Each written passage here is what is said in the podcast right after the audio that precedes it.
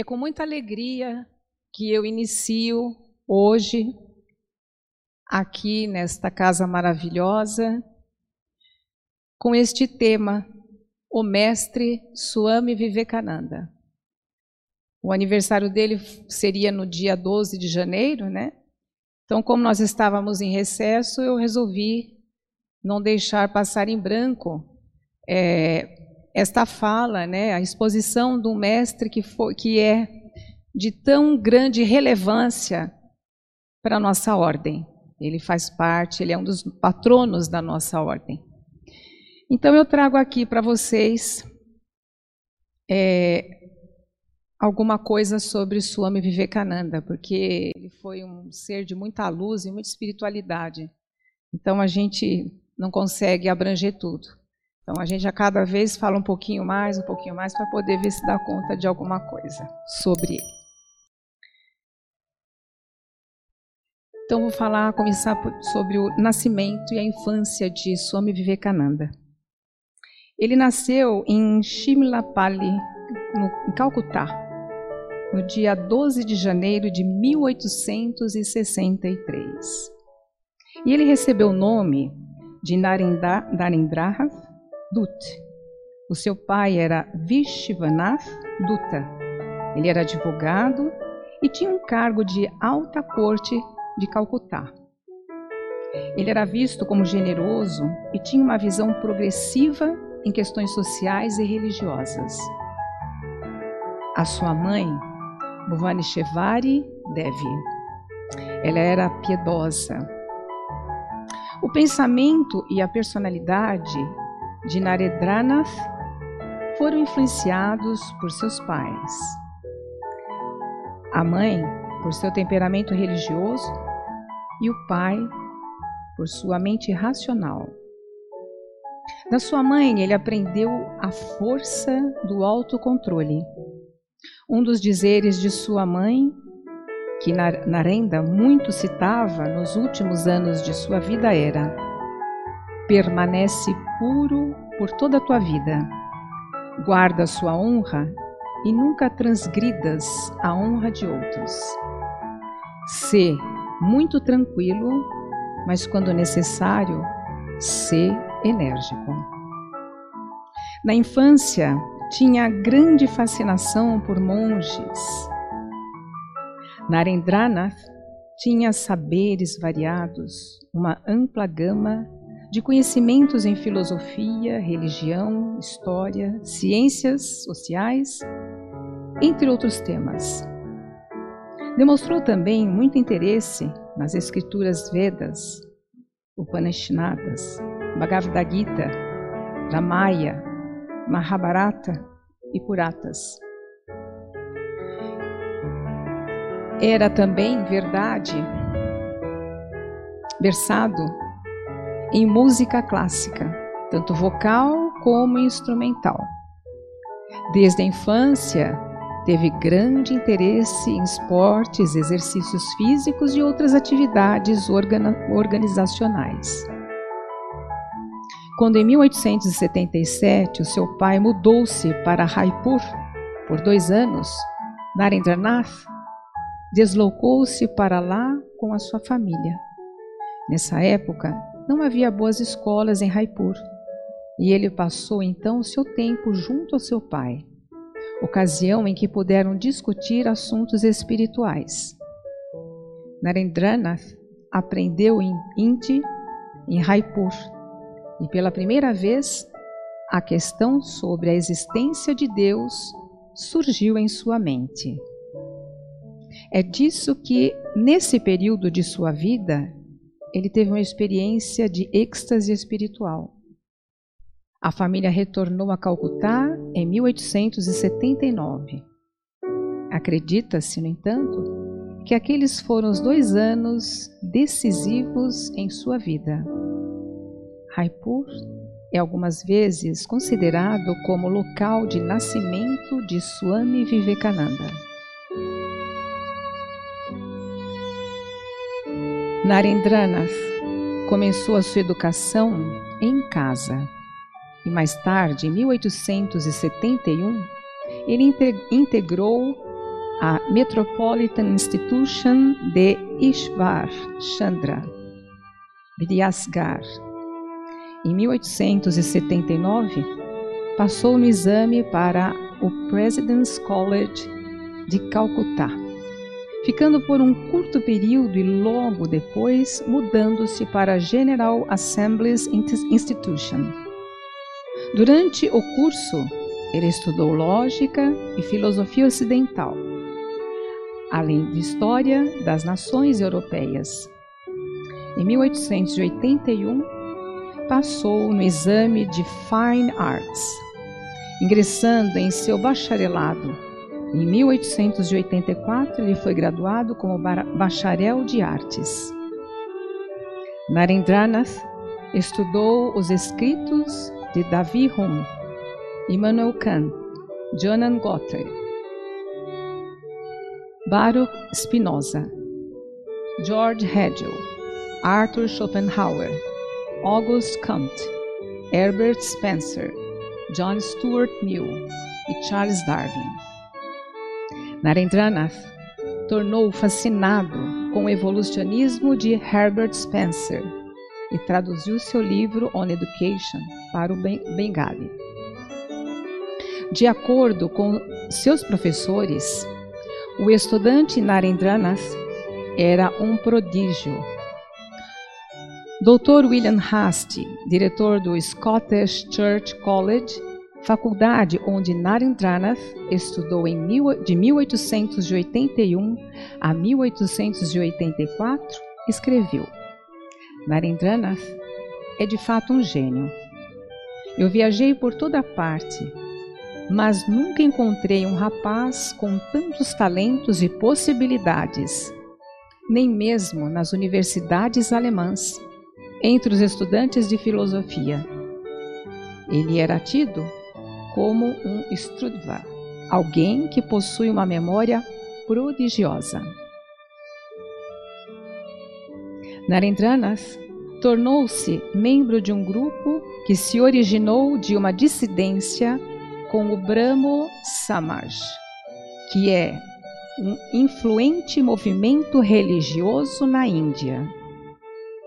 Suas crenças iniciais foram modeladas pelos conceitos do Brahmo Samaj, que incluíam a crença em um Deus sem forma e a desaprovação da adoração de ídolos religiosos.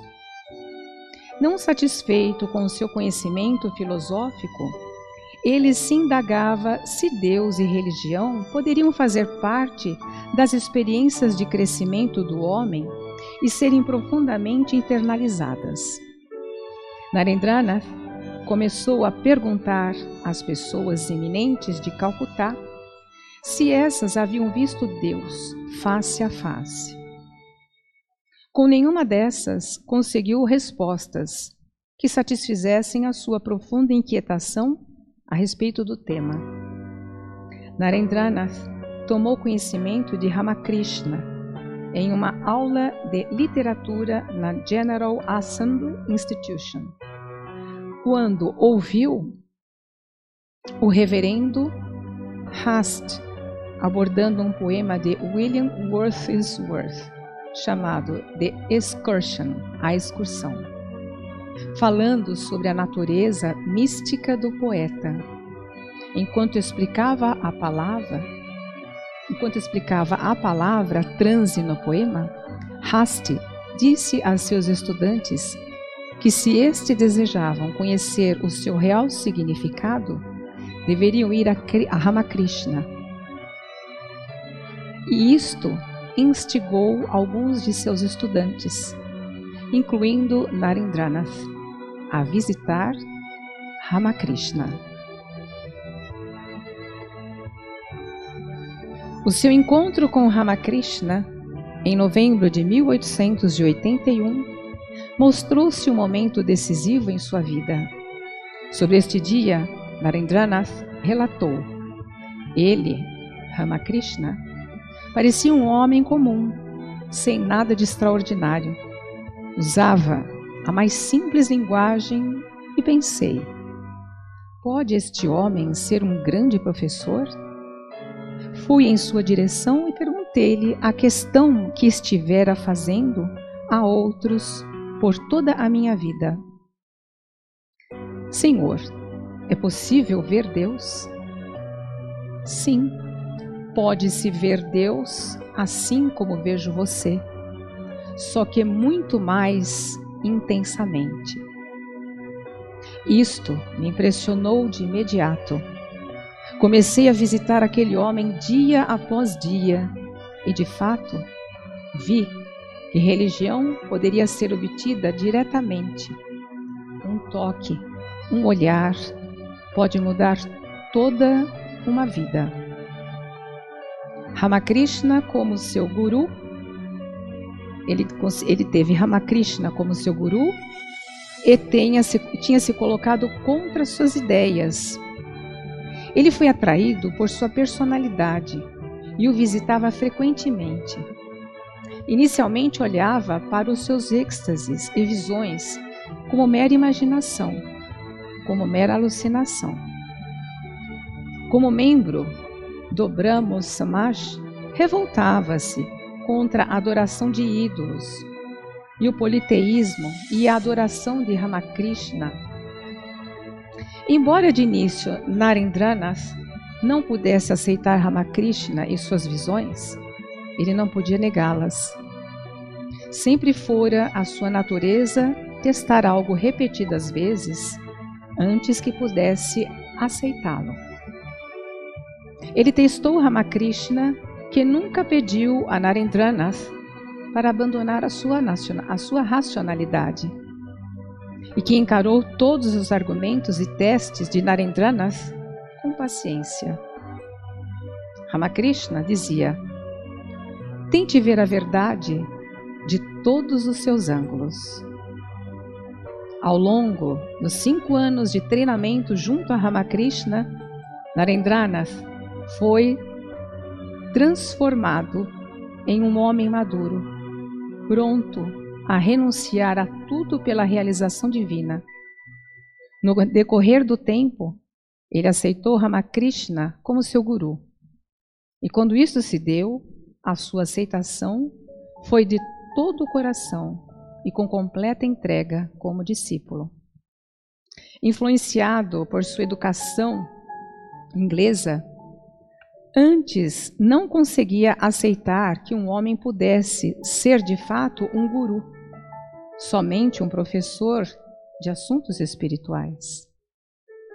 Em 1885, Ramakrishna começou a sofrer de câncer na garganta e mudou-se para Calcutá.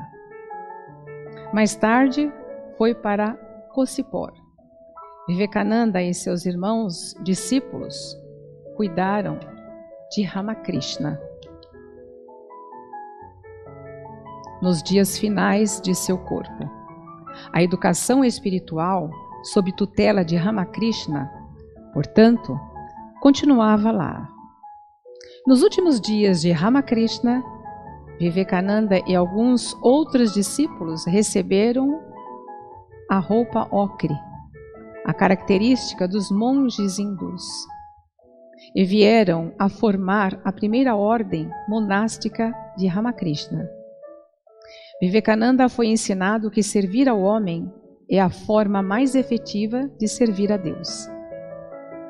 Relata-se que quando Vivekananda duvidou de fato de Ramakrishna ser um avatar, este teria lhe dito: aquele que foi Rama, aquele que foi Krishna, ele mesmo agora é Ramakrishna neste corpo. Nos últimos dias, Ramakrishna pediu a Vivekananda que tomasse conta dos outros discípulos monásticos. A estes, por sua vez, pediu que tomasse Vivekananda como seu líder. A condição de Ramakrishna piorou gradualmente e ele deixou o corpo no começo da manhã de 16 de agosto de 1886. Depois da, da partida de seu mestre, os discípulos monásticos, liderados por Vivekananda, organizaram-se em uma casa em Baranagor, perto do rio Ganges, com a ajuda financeira dos discípulos, chefes de família. Isso acabou se tornando o primeiro monastério dos discípulos que constituíam a Ordem Ramakrishna. A casa que estava em más condições foi escolhida devido ao baixo aluguel e pela proximidade do local onde Ramakrishna fora cremado. Em 1888, Vivekananda deixou o monastério a vida religiosa de um monge errante, hindu, sem residência fora, sem residência fixa, sem laços que o prendiam, independente e desconhecido em qualquer lugar. Suas únicas posses era um camandalu, que é um pote de água, um bastão e seus dois livros favoritos, Bhagavad Gita e A Imitação de Cristo. Viajou por toda a Índia por cinco anos, visitando importantes centros de aprendizado, familiarizando-se com diversas tradições religiosas e diferentes modos de vida. Desenvolveu compaixão pelo sofrimento e pobreza das massas e tomou a fome e tomou a firme determinação de elevar a nação. Vivendo, sobretudo, de esmolas e caridade alheia, Narendranath viajou a maior parte a pé e com tickets de trem comprados por seus admiradores, conhecidos ao longo das viagens. Durante essa viagem, travou contato com estudiosos, pessoas de todos os caminhos, hindus, muçulmanos, cristãos e oficiais do governo.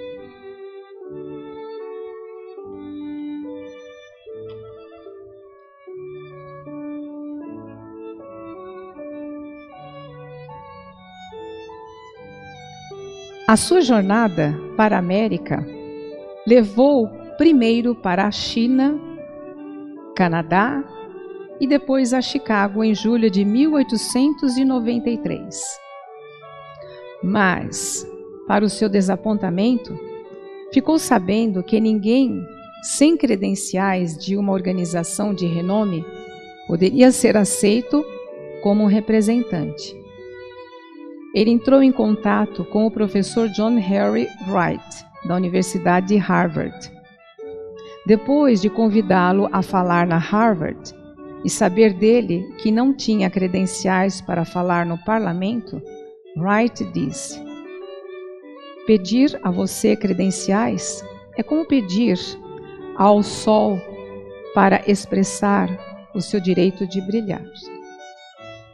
Wright então enviou uma carta para o diretor a cargo dos representantes, escrevendo: Aqui está um homem que é mais versado do que todos os nossos versados professores colocados juntos.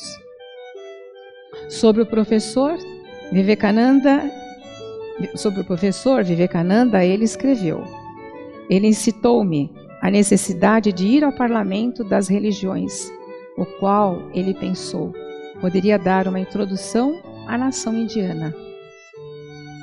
O parlamento das religiões teve a sua abertura no dia 11 de setembro de 1893, no Art Institute of Chicago. Neste dia, Vivekananda fez a sua primeira e curta fala. Ele representava a Índia e o hinduísmo. Apesar de inicialmente nervoso, ele se curvou a Saravá, a deusa da sabedoria, e começou a sua fala com irmão e irmã, irmão, irmãs e irmãos da América. Com essas palavras, foi ovacionado de pé por uma plateia de sete mil pessoas por dois minutos inteiros. Quando o silêncio foi restaurado, ele iniciou o seu discurso saudou a mais jovem das nações em nome da mais antiga ordem de monges do mundo, a ordem védica do Saramars, uma religião que ensinou ao mundo a tolerância e a aceitação universal. Citou duas passagens ilustrativas a este respeito presentes no Bhagavad Gita.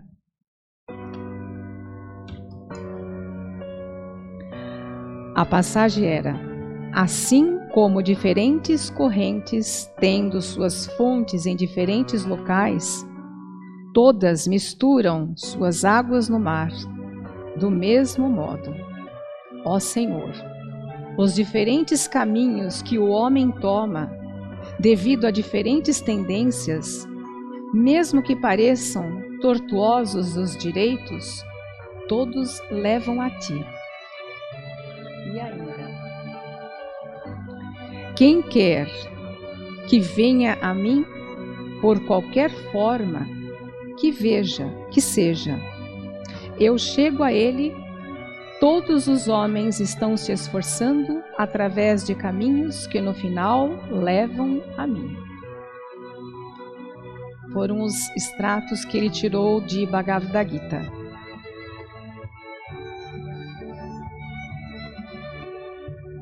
Vivekananda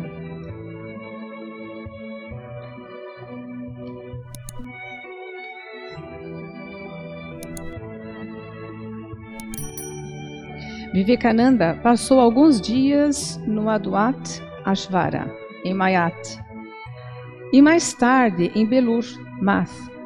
Daí em diante, ele ficou em Belur, Belur Math, guiando o trabalho da ordem, emissão Ramakrishna, e o trabalho na Inglaterra e América.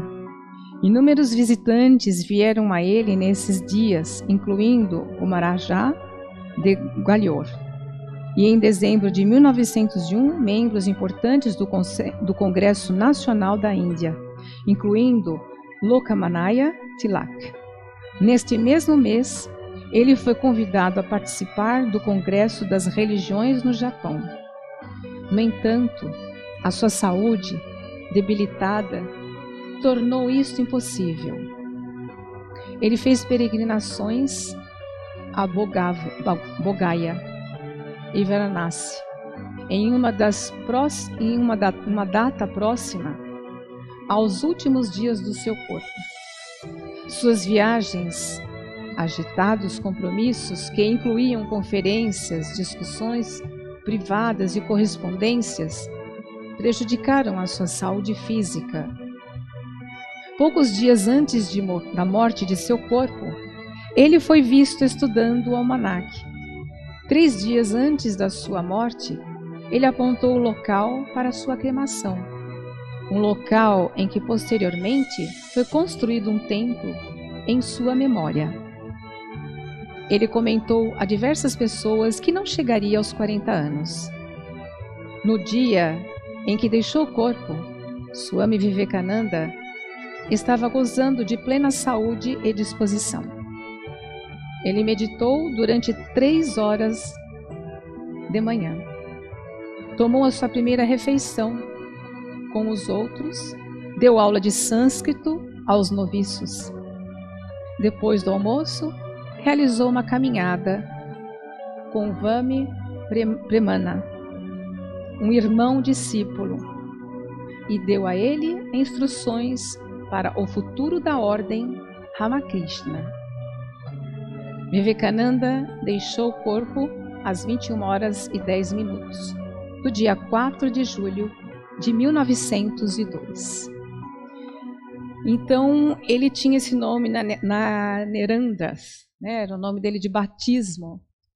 E o Swami Vivekananda veio por conta da, do monastério que ele seguiu, né? de Ramakrishna, que foi que ele não queria ter um guru, porque ele não acreditava nisso, né? A religião e os conceitos dele, ele acreditava que todos somos autônomos, mas ele viu que não tratava-se de um guru, e sim de um orientador, né? que pudesse ir esclarecendo, iluminando os seus caminhos. Eu trouxe também algumas frases dele que eu achei muito úteis para nós. Eu vou passar aqui. Essa frase diz o seguinte, né? Manifeste a divindade interior e tudo será harmoniosamente arranjado ao seu redor. Então, quando você está em paz consigo mesmo, tudo está em paz ao seu redor. Quando você está em desarmonia consigo mesmo, tudo se desarmoniza ao seu redor e você não consegue realizar nada. Eu achei muito, muito útil essa, essa frase. Toda expansão é vida, toda contração é morte, todo amor é expansão, todo egoísmo é contração. Aquele que ama vive, enquanto aquele que é egoísta está morrendo. Então nós temos que ser pessoas vivas, né? pessoas alegres, pessoas que têm amor dentro do coração, não pessoas que estão com rancor, com desconfiança, com egoísmo. Isso não é vida, né? Para que você seja feliz consigo mesmo, você precisa pensar nisso. É para refletir. Somos o que nossos pensamentos fizeram de nós. Portanto, tome cuidado com o que você pensa. As palavras são secundárias. Os pensamentos vivem, eles viajam longe. Então a gente tem que tomar muito cuidado com os nossos pensamentos, né? Não estar sempre pensando negativo. Tudo que você vê, ah, mas isso não é assim não, tem, né? Então você está vendo uma coisa de um jeito, mas você já está vendo um negativo atrás daquilo. Isso aí é muito perigoso. É perigoso para nós, porque isso tudo fica conosco na nossa energia. Né? Então a nossa energia fica muito poluída. Então, temos mais um. Escolha uma ideia e faça dessa ideia a sua vida. Pense nela, sonhe com ela e viva pensando nela. Deixe cérebro, músculos, nervos, todas as partes do seu corpo serem preenchidos com essa ideia. Esse é o caminho do sucesso. Então isso nada mais é que você ter um foco na vida, né? É você ter sempre aquele foco e não deixar nada tirar você do teu foco. Porque quando você tem um foco, mas você não prioriza aquilo o tempo todo, os reveses da vida tiram você do foco e você acaba não tendo mais foco nenhum. E você fica jogado ao vento. Então, isso nada mais é que você ter um foco na vida e seguir sempre aquilo com determinação. Por mais difícil que esteja para você, nunca desista. Então, meus irmãos, esta era a mensagem que eu tinha que dar para vocês, ou melhor, é uma singela homenagem, muito pequena, porque Swami Vivekananda tem muitas coisas, né? Então eu tentei resumir um pouquinho para que a gente pudesse é, não passar em branco esta data tão importante para o círculo esotérico da comunhão do pensamento, que tem como um de seus patronos um homem tão importante e tão iluminado como Swami Vivekananda. Paz com todos, assim seja.